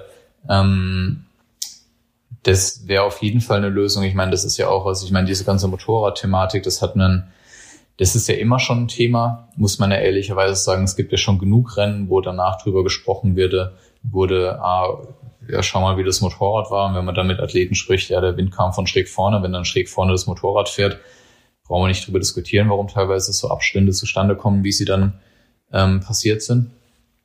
Aber ähm, ja, also gebe ich dir recht, dass die grundsätzliche Anzahl der Motorräder jetzt nicht unbedingt entscheidend ist, sondern wann fahren sie und wie und wo. Also ich meine, ich kann von den PTO-Rennen sprechen, gerade von letztem Jahr ähm, den US Open in Dallas, wo es so war, dass beim Frauenrennen haben selbst die Frauen danach gesagt, dass es teilweise ein bisschen schwierig war, wie die Motorräder gefahren sind, aber mehr im Sinne von, dass halt die Athleten vorne sehr profitiert haben von dem Kameramotorrad, weil das Motorrad halt zu nah dran gefahren ist und das wurde dann im Endeffekt, weil unser Rennen einen Tag später stattgefunden hat, angepasst, dass halt das Motorrad nicht 20 Meter vor denen fährt oder vor uns fährt, sondern halt 40 bis 50 Meter. Und dadurch, dass ich das Rennen selbst angeführt habe, ein paar Runden lang, kann ich sagen, dass das Motorrad, also das Motorrad war so weit weg, das hat mir auf jeden Fall keinen Vorteil gebracht. Ähm, und Bilder gab es halt trotzdem. Ähm, also man muss sicherlich, glaube ich, man darf jetzt nicht sagen, ja, aber dann ist die Übertragung schlechter. Ich glaube, man muss einfach nur anders denken oder andere Lösungen finden. Ähm, sei es über Drohnen, stationäre Kameras oder einfach sich damit abfinden, dass es halt andere Blickwinkel gibt, weil es halt ähm, im Umkehrschluss heißt, dass das Rennen halt sicherer, aber auch viel fairer ist, einfach aus sportlicher Sicht. Ich meine, Triathlon ist nur so groß geworden wegen den ganzen Medien und wegen der ganzen Übertragung, weil es halt, weil viele oder fast alle Rennen, die großen Rennen auf jeden Fall immer live zu sehen sind. Und das ist ja auch gut, davon profitieren wir alle. Ähm, aber es muss ja trotzdem fair sein. Ich meine, es geht um immer, immer mehr Geld und ich meine, die Sache, die du ja auch meintest, welchen Effekt hat es, in der Gruppe zu fahren, ähm, gerade vielleicht für schwächere Radfahrer, die sich dann so übers Radfahren retten können, in Anführungszeichen, und danach halt noch irgendwie ein 235er Marathon drauflaufen können, wo sie halt normalerweise nie in der Lage dazu wären, weil sie auf dem Rad viel zu viel arbeiten müssten. Ähm, das ist halt was, ich meine, das ist ja die, die Thematik haben wir schon seit ein paar Jahren. Ähm, Gibt es keine richtige Lösung für bisher. Ähm, ich meine, im Radsport, der, der große Unterschied zum Radsport ist halt, die fahren halt von A nach B. Das heißt, die fahren halt eigentlich keine Runden. Das heißt, die haben selbst, sie haben halt nie, so wie wir beispielsweise, halt Verkehr mit irgendwie Age-Groupern oder so, was vielleicht auch. Aber vielleicht, ist, vielleicht aber muss man selbst, vielleicht muss man selbst über solche Dinge nachdenken. Ja, ähm, ja. Sebastian Kinder hat äh, bei uns ja auch äh, angeregt, einfach die Zahl der ganz großen Rennen zu reduzieren und entsprechend ja. geeignete Kurse zu suchen. Ja, und vielleicht muss ja. man dann eben auch so schön ja das Erlebnis mit den Age-Groupern, ja. Äh, also das geht natürlich auch ganz stark von den Age-Groupern aus, aber ihr genießt ja auch die Gesamtatmosphäre, dass dann ja. Triathlon-Familie an einem Tag gemeinsam unterwegs sein kann. Ja, genau.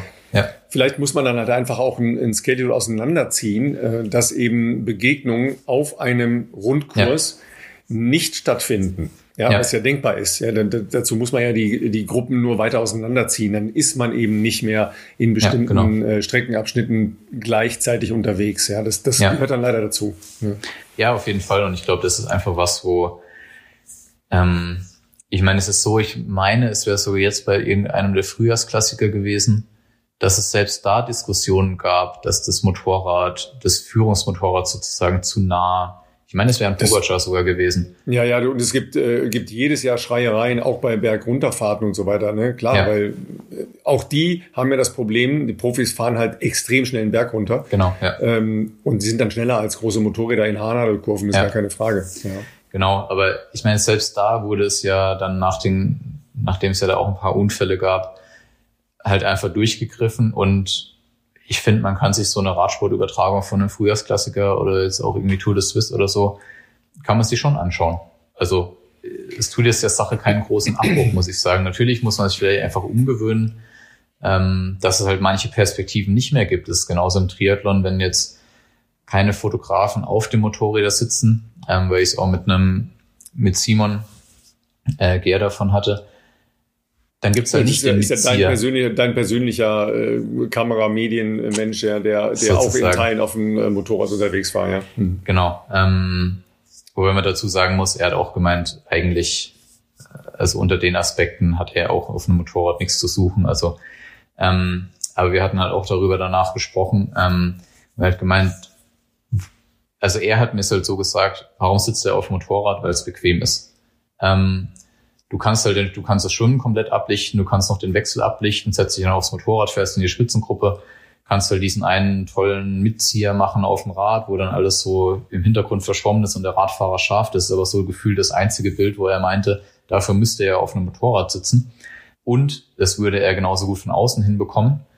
Ähm, und alles andere ist einfach nur Bequemlichkeit, weil alle anderen Fotos macht er eh. Er lässt sich vorfahren steigt ab, stellt sich an den Streckenrand, macht ein Foto und steigt wieder auf und lässt sich wieder vorfahren. Ähm, da ist dann die grundsätzliche Frage nicht, dass keine Fotografen oder keine Medienleute auf einem Motorrad sitzen sollten, aber braucht man so viele, wie es aktuell sind, als Beispiel. Und wenn dann sagen wir, es gibt fünf Fotografen und es sitzen halt nicht fünf, sondern nur zwei Fotografen drauf, dann haben wir schon mal drei Motorräder weniger und in der Regel gerade am Anfang vielleicht die ersten 90 sind halt in der, die meisten Motorräder einfach in der Spitzengruppe, weil alle die Leute die Bilder wollen. Aber jetzt nehmen wir, sind halt statt zehn nur noch sieben Motorräder da, es sind immer noch zu viele, aber es sind halt drei weniger. Ähm, ja, genau so muss man sich ja da auch vorarbeiten, sicher ähm, und, und andere Optionen wählen. Genau. Und vielleicht und ist dann ist das ja, Vorfahren eben nicht auf der ja. Strecke, sondern parallel. Ne? Genau, also es gibt ja hm.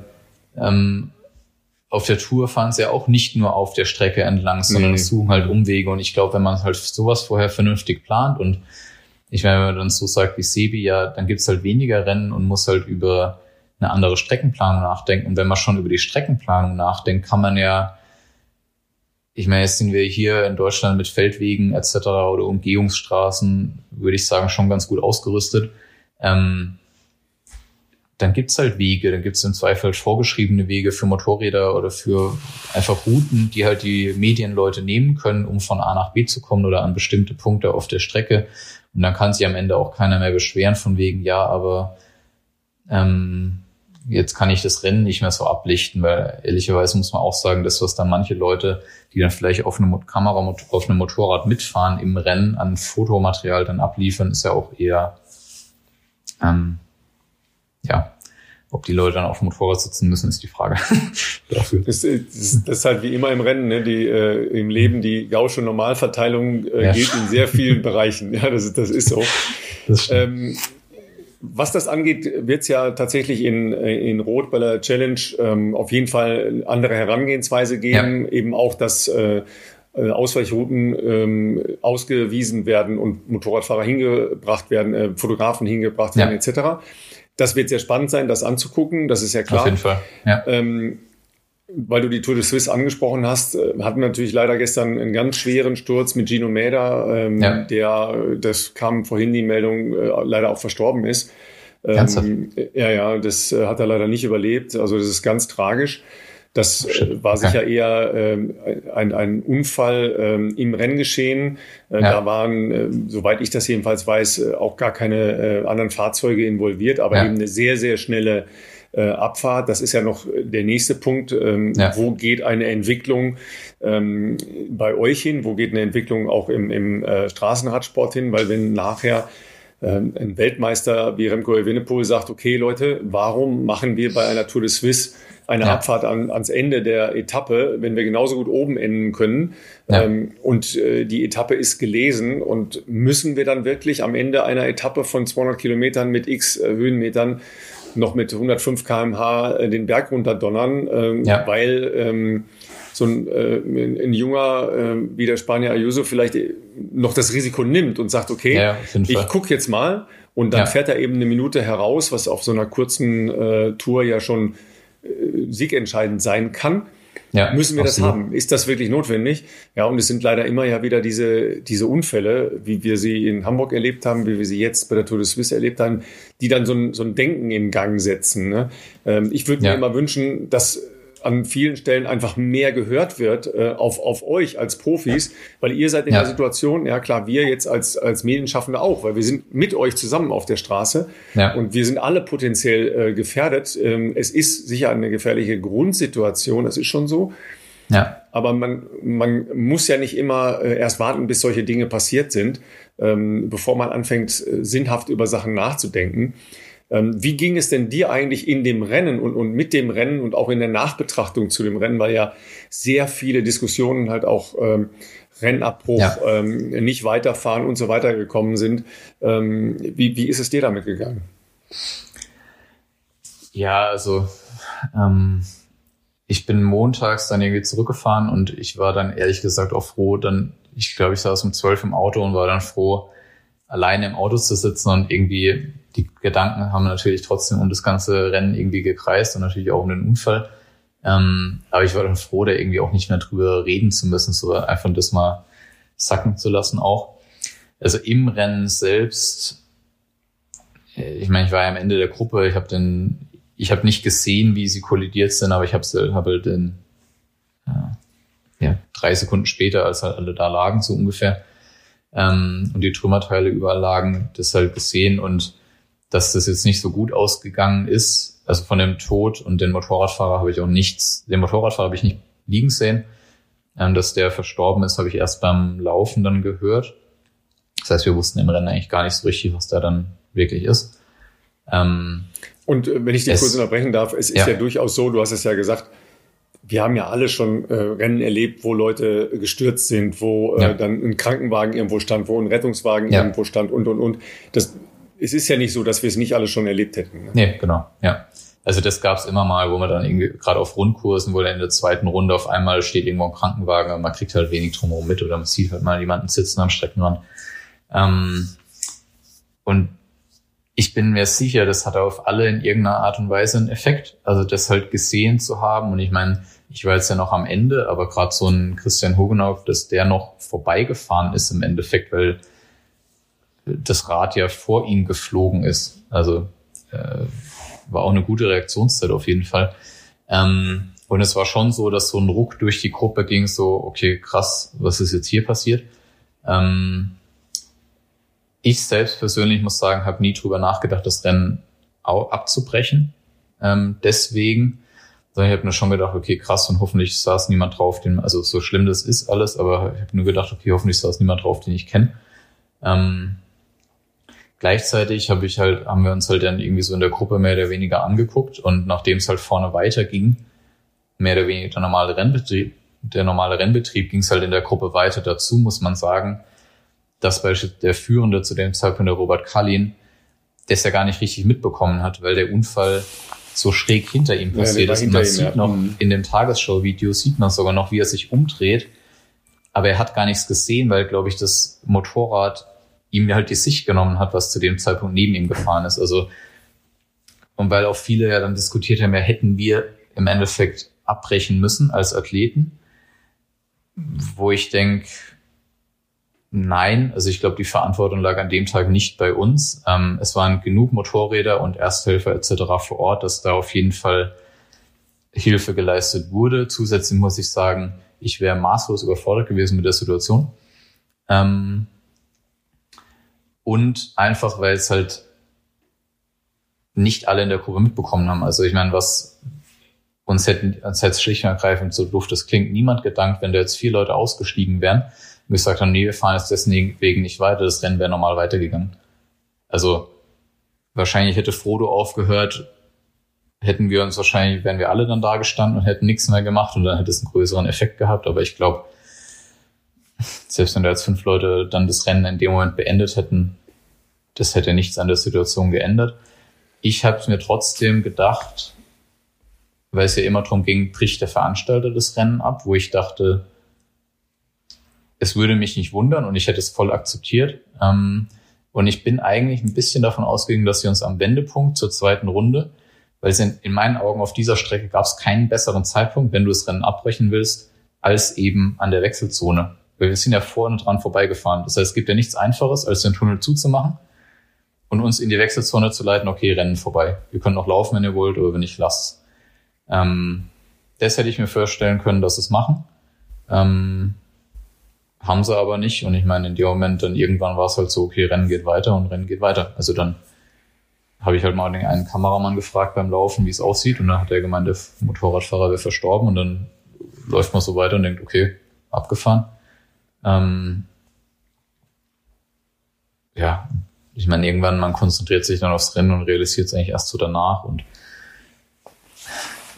es gibt unterschiedliche immer halt Aspekte, auch Sicherheit, Fairness, ähm, sicher, vielleicht auch Fahrverhalten vom Motorradfahrer, von den Leuten in der Gruppe, wie auch immer. Also es gibt, glaube ich, viele, viele Punkte, die man da irgendwie auch berücksichtigen muss, aber ähm, wie du schon gesagt hast, also Challenge Rot macht ja nächste Woche das mit einem anderen Konzept. Es bleibt auf jeden Fall, also da bin ich wirklich sehr interessiert, was das für einen Einfluss aufs Rennen hat, also auch auf die Berichterstattung, auf die Bilder danach und halt einfach überhaupt auf das Rennen an sich. Also wie fair ist das, weil ja auch man da hat man ja auch gehört, dass das im letzten Jahr mit der ganzen Masse an Motorrädern vielleicht nicht unbedingt das fairste Rennen war, was jemals ausgetragen wurde. Und das war ja auch der, der ursprüngliche Ansatz. Es war ja jetzt ja nicht eine Reaktion auf den Unfall in Hamburg, nee, genau, sondern das war ja, ja schon vorher, äh, ja. wo es tatsächlich ja darum ging, einfach ähm, den Einfluss auf das Rennen, um es mal äh, ja. neutral und, und umfassend zu nennen, den Einfluss auf das Rennen äh, zu reduzieren. Ja, genau. Ähm, ich bin auch vollkommen der Überzeugung davon, dass es nicht die Verantwortlichkeit einzelner Fahrer ist, ein Rennen abzubrechen, sondern äh, da geht's da geht's schon darum, also bei euch darum, ähm, dass ein Veranstalter das zu verantworten hat und das auch entscheiden muss. Das ja. sind keine schönen Entscheidungen und das sind auch komplexe Entscheidungen. Ich glaube, dass sich ja. da viele Außenstehende das sehr einfach machen äh, ja. und aus einem moralischen Ansatz äh, urteilen. Ähm, das ist immer schwierig. Ähm, das machen wir, glaube ich, als, als Deutsche sehr gerne, ähm, moralisch zu argumentieren. Aber das, da sind schon komplexere Sachen dabei. Ähm, ich glaube auch, dass, äh, dass dieses Ironman-Bashing jetzt äh, sehr stark aus einem Gesamtkontext heraus entsteht, der äh, ja. äh, durch, durch andere Vorgänge in äh, den letzten Monaten befeuert wurde. Äh, ja. Absage von Rennen kurzfristig, äh, Kommunikation über die Verlegung äh, zum Beispiel eurer WM nach Nizza und so weiter ja. und so weiter. Das hat gar nicht primär jetzt mit diesem Rennen zu tun, sondern da sind ein paar Sachen aufgelaufen und die Leute reagieren dann sehr, sehr stark darauf. Aber ähm, man, man muss ja auch ein bisschen äh, sich in den Kopf der Verantwortlichen versetzen. Ähm, wann, hat, man, wann haben die erfahren von ähm, der Tragweite des Unfalls? Was ja. impliziert das für alle Beteiligten, für das Profifeld, für das Age-Grupper-Feld, das ja 2000 Leute stark ist? Ja. Was passiert dann mit den Menschen? Wie sind äh, dann tatsächlich auch rechtliche und Versicherungssituationen, wenn du das Rennen draußen abbrichst und da sind sehr viele ja. Menschen unterwegs und da passiert dann noch irgendwo ein Unfall? Ja. Ist das dann noch im Rennen oder nicht im Rennen? Ich weiß es gar ja. nicht. Es ist nicht ganz trivial. Es ist nicht das so ist trivial, richtig, wie man das äh, vom Sofa aus gerne äh, ja. gerne entscheidet. Ähm, und ich möchte auch nicht in der Verantwortung sein, aber dafür sind ja Verantwortliche da, dass ja. sie eben dann äh, solche Dinge äh, tragen müssen. Das ist ja vollkommen klar. Ich bin auch sehr, sehr gespannt, äh, was passiert bei den nächsten Rennen. Ähm, äh, deine Freundin fährt dann ja in Frankfurt, ja, dann richtig. eben unter dem, unter dem Ironman-Label. Ich weiß, dass da schon ja. natürlich intensive Diskussionen stattfinden. Ja. Ähm, bin, bin da sehr gespannt, wie das dann tatsächlich sich auswirkt. Ähm, Ja, ich aber auch. vielleicht, Also, hat, vielleicht hat es ja unterm Strich dann doch so schrecklich das alles ist, ähm, was gut ist, ja. Ja, hoffentlich. Also ich meine, das ist jetzt, ich glaube, das wurde ver- ziemlich sicher wurde da jetzt alles in allen unterschiedlichen Varianten und Gesichtspunkten beleuchtet und dazu gesagt, glaube ich. Meine, es gab jetzt genug Berichte, Podcasts und äh, alles dazu. Und ich hoffe halt, also das bleibt mir auch, glaube ich, noch eine Weile im Kopf, weil ich halt noch bei der Award Ceremony war, ähm, wo halt der Deutschlandchef meinte, man muss im Zweifel Konsequenzen darauf, daraus ziehen. Ähm, also man könnte zu den laufenden Ermittlungen noch nichts sagen und man müsste, man müsste es dann bewerten und im Zweifel Konsequenzen daraus ziehen. Also unabhängig davon, dass ein Satz nie unpassender war, ähm, muss man auf jeden Fall Konsequenzen daraus ziehen. Ähm, und es muss Veränderungen geben und ich glaube, dass dass wir als Athleten da auch einen gewissen Anteil dran haben. Jetzt nicht, dass wir das Thema jedes Mal wieder hoch ähm, wieder aufwerfen und darauf rumkauen, aber einfach, dass wir, wenn wir Streckenpläne sehen, wenn wir die Strecke abfahren, wenn uns irgendwas an Kursen auffällt, ähm, gerade wir Profiathleten haben da halt ja ein kleines, also ein Briefing in kleinem Rahmen, wo nur die Profiathleten versammelt sind, dass man dann halt so Dinge nochmal anspricht und sagt, hey, ich bin die Strecke abgefahren und Kilometer XY ist irgendwie eng oder wir haben gesehen, auf der Strecke gibt es irgendwie 20 Kilometer mit Gegenverkehr. Wie ist es da mit den Motorrädern und wie ist es mit Motorrädern generell? Weil ich meine, die Thematik, die wir auch schon hatten mit den jetzt gegen Gegenverkehr oder hin, hin oder her, dass Motorräder das Rennen halt verzerren können, weil es vielleicht teilweise Sponsorenmotorräder gibt, die einzelne Athleten im Rennen haben und halt davon Bildmaterial wollen, dass die vielleicht eher pro Athlet fahren, also pro gesponsertem Athlet, aber nicht für die anderen Athleten sozusagen, ist auch klar. Und ich glaube, so sind auch Situationen, da gibt es genug Rennen auch im, ähm, im deutschsprachigen Ausland, wo, wo, ich schon Sachen im Livestream gesehen habe, wo man denkt, das ist nicht euer Ernst. Ähm, sowas muss man, glaube ich, auch mit beachten. Und ich glaube, da sind wir als Athleten auch einfach. Und wenn wir sagen, hey, ihr erinnert euch an Hamburg, ähm, was da passiert ist, der Kurs sieht ähnlich aus. Es gibt so und so viele Passagen mit Gegenverkehr. Wie machen wir das mit, mit den Motorrädern? Müssen da Motorräder fahren oder wie auch immer? Ähm, und ich glaube, wenn man das, das kann, dann glaube ich einen ganz guten Effekt haben.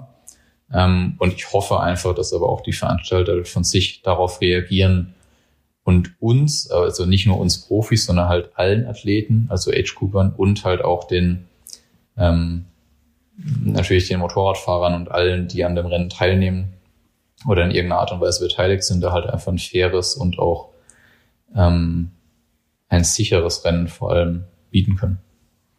Ja, ich glaube auch, dass da ähm, Verantwortlichkeiten dann eben jetzt nicht mehr nur auf den Veranstalter gelegt werden können, Richtig, sondern genau. da seid ihr eben als Profis auch in der Verantwortung und wir als, als äh, Medienschaffende auch, dass wir sagen, so Leute, wir würden gerne heute Abend alle ähm, gemeinsam ein Bier trinken oder Ja. ähm, die Award Ceremony feiern Ja, ähm, genau. und, und nicht äh, beklagen, dass irgendjemand verletzt oder gar äh, tödlich Richtig. verletzt wurde. Ja, also das, das kann ja nicht der Anspruch sein und auch nicht der Ansatz sein. Man muss Ähm, auch sagen, jetzt dass ja, es vielleicht das Thema wird ja nicht hochgekocht, sondern es ist ein sehr wichtiges Thema. Ähm, andere, andererseits ist es auch so, dass auch bei, bei Triathlonrennen schon ja genug Unfälle passiert sind und es auch nicht das erste Mal ist, dass jemand verunglückt. Also es sind auch schon genug Athleten verunglückt. Dadurch, dass es aber vielleicht ist es ein, wie gesagt, so schlimm das ist, vielleicht ist es ein positiver Effekt davon, dass es so schlimm das war, bestimmt im Stream zu sehen, ähm, dass es zu sehen war, weil ich ja glaube, wenn das die Macht der Bilder ist schon erstaunlich, ne? Ja. ist so, so blöd es klingt und es fühlt sich doof an, das zu sagen, aber wenn das in einem Age-Group-Rennen passiert, passiert, passiert wäre, auf Position 1000 oder 1200 im Rennen, wäre der Effekt auf jeden Fall halb so groß gewesen. Bin ich, Ja, also, noch, nicht, noch, wenn noch ich- mal, glaube ich- ich, ja. genau. Ja. Und Ne?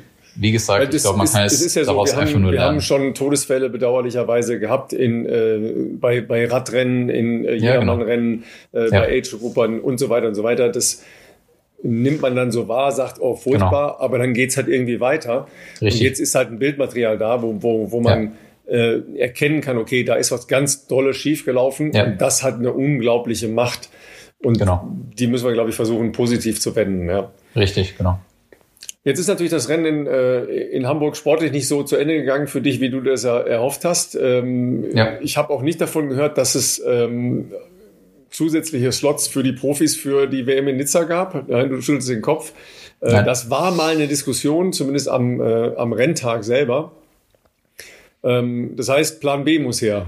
Äh, wie, wie sieht der aus? Fährst jetzt doch die Tour de France?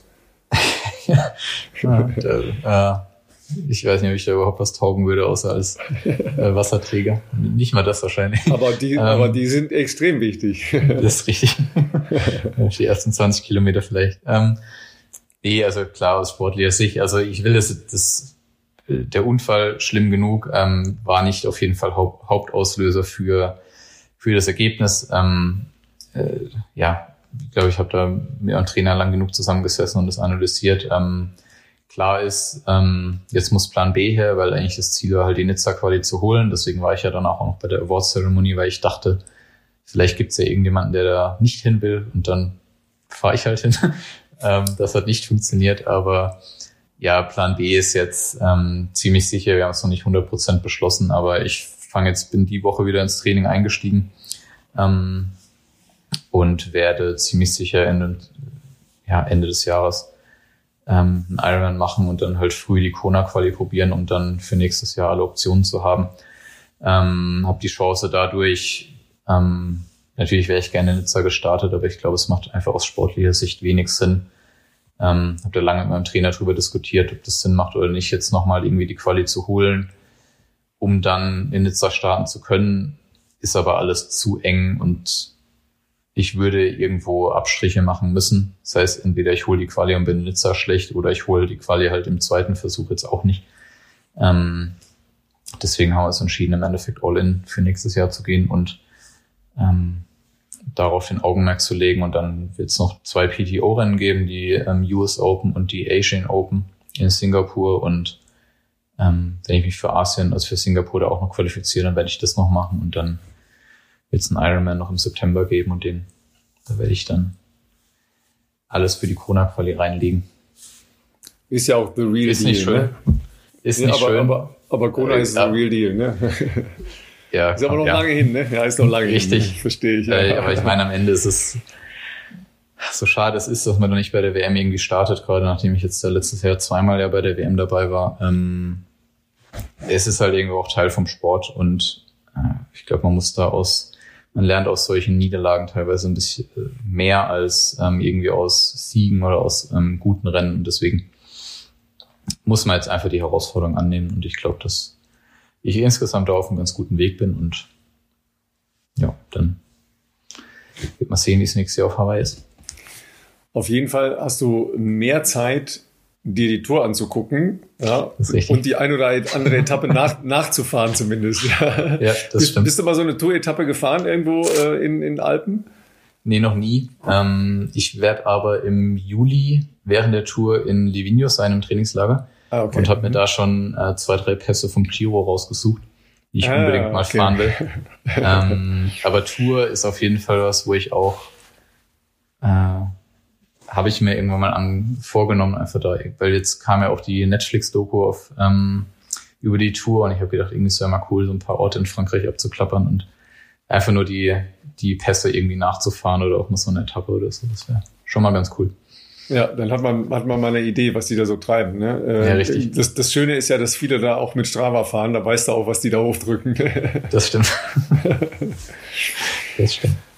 Gut, Flo, dann, äh, dann ganz herzlichen Dank für deine Zeit äh, und für, für die Einblicke und die Gedanken und äh, die, äh, die, die Umstände, die dich jetzt zwingen, deine Saison ganz anders zu planen. Ja, ich Ja. wünsche dir trotzdem einen coolen Sommer und äh, wir sehen uns sicher in den nächsten Wochen. Ne? Ja, Dank. machen wir. Danke dir. Danke.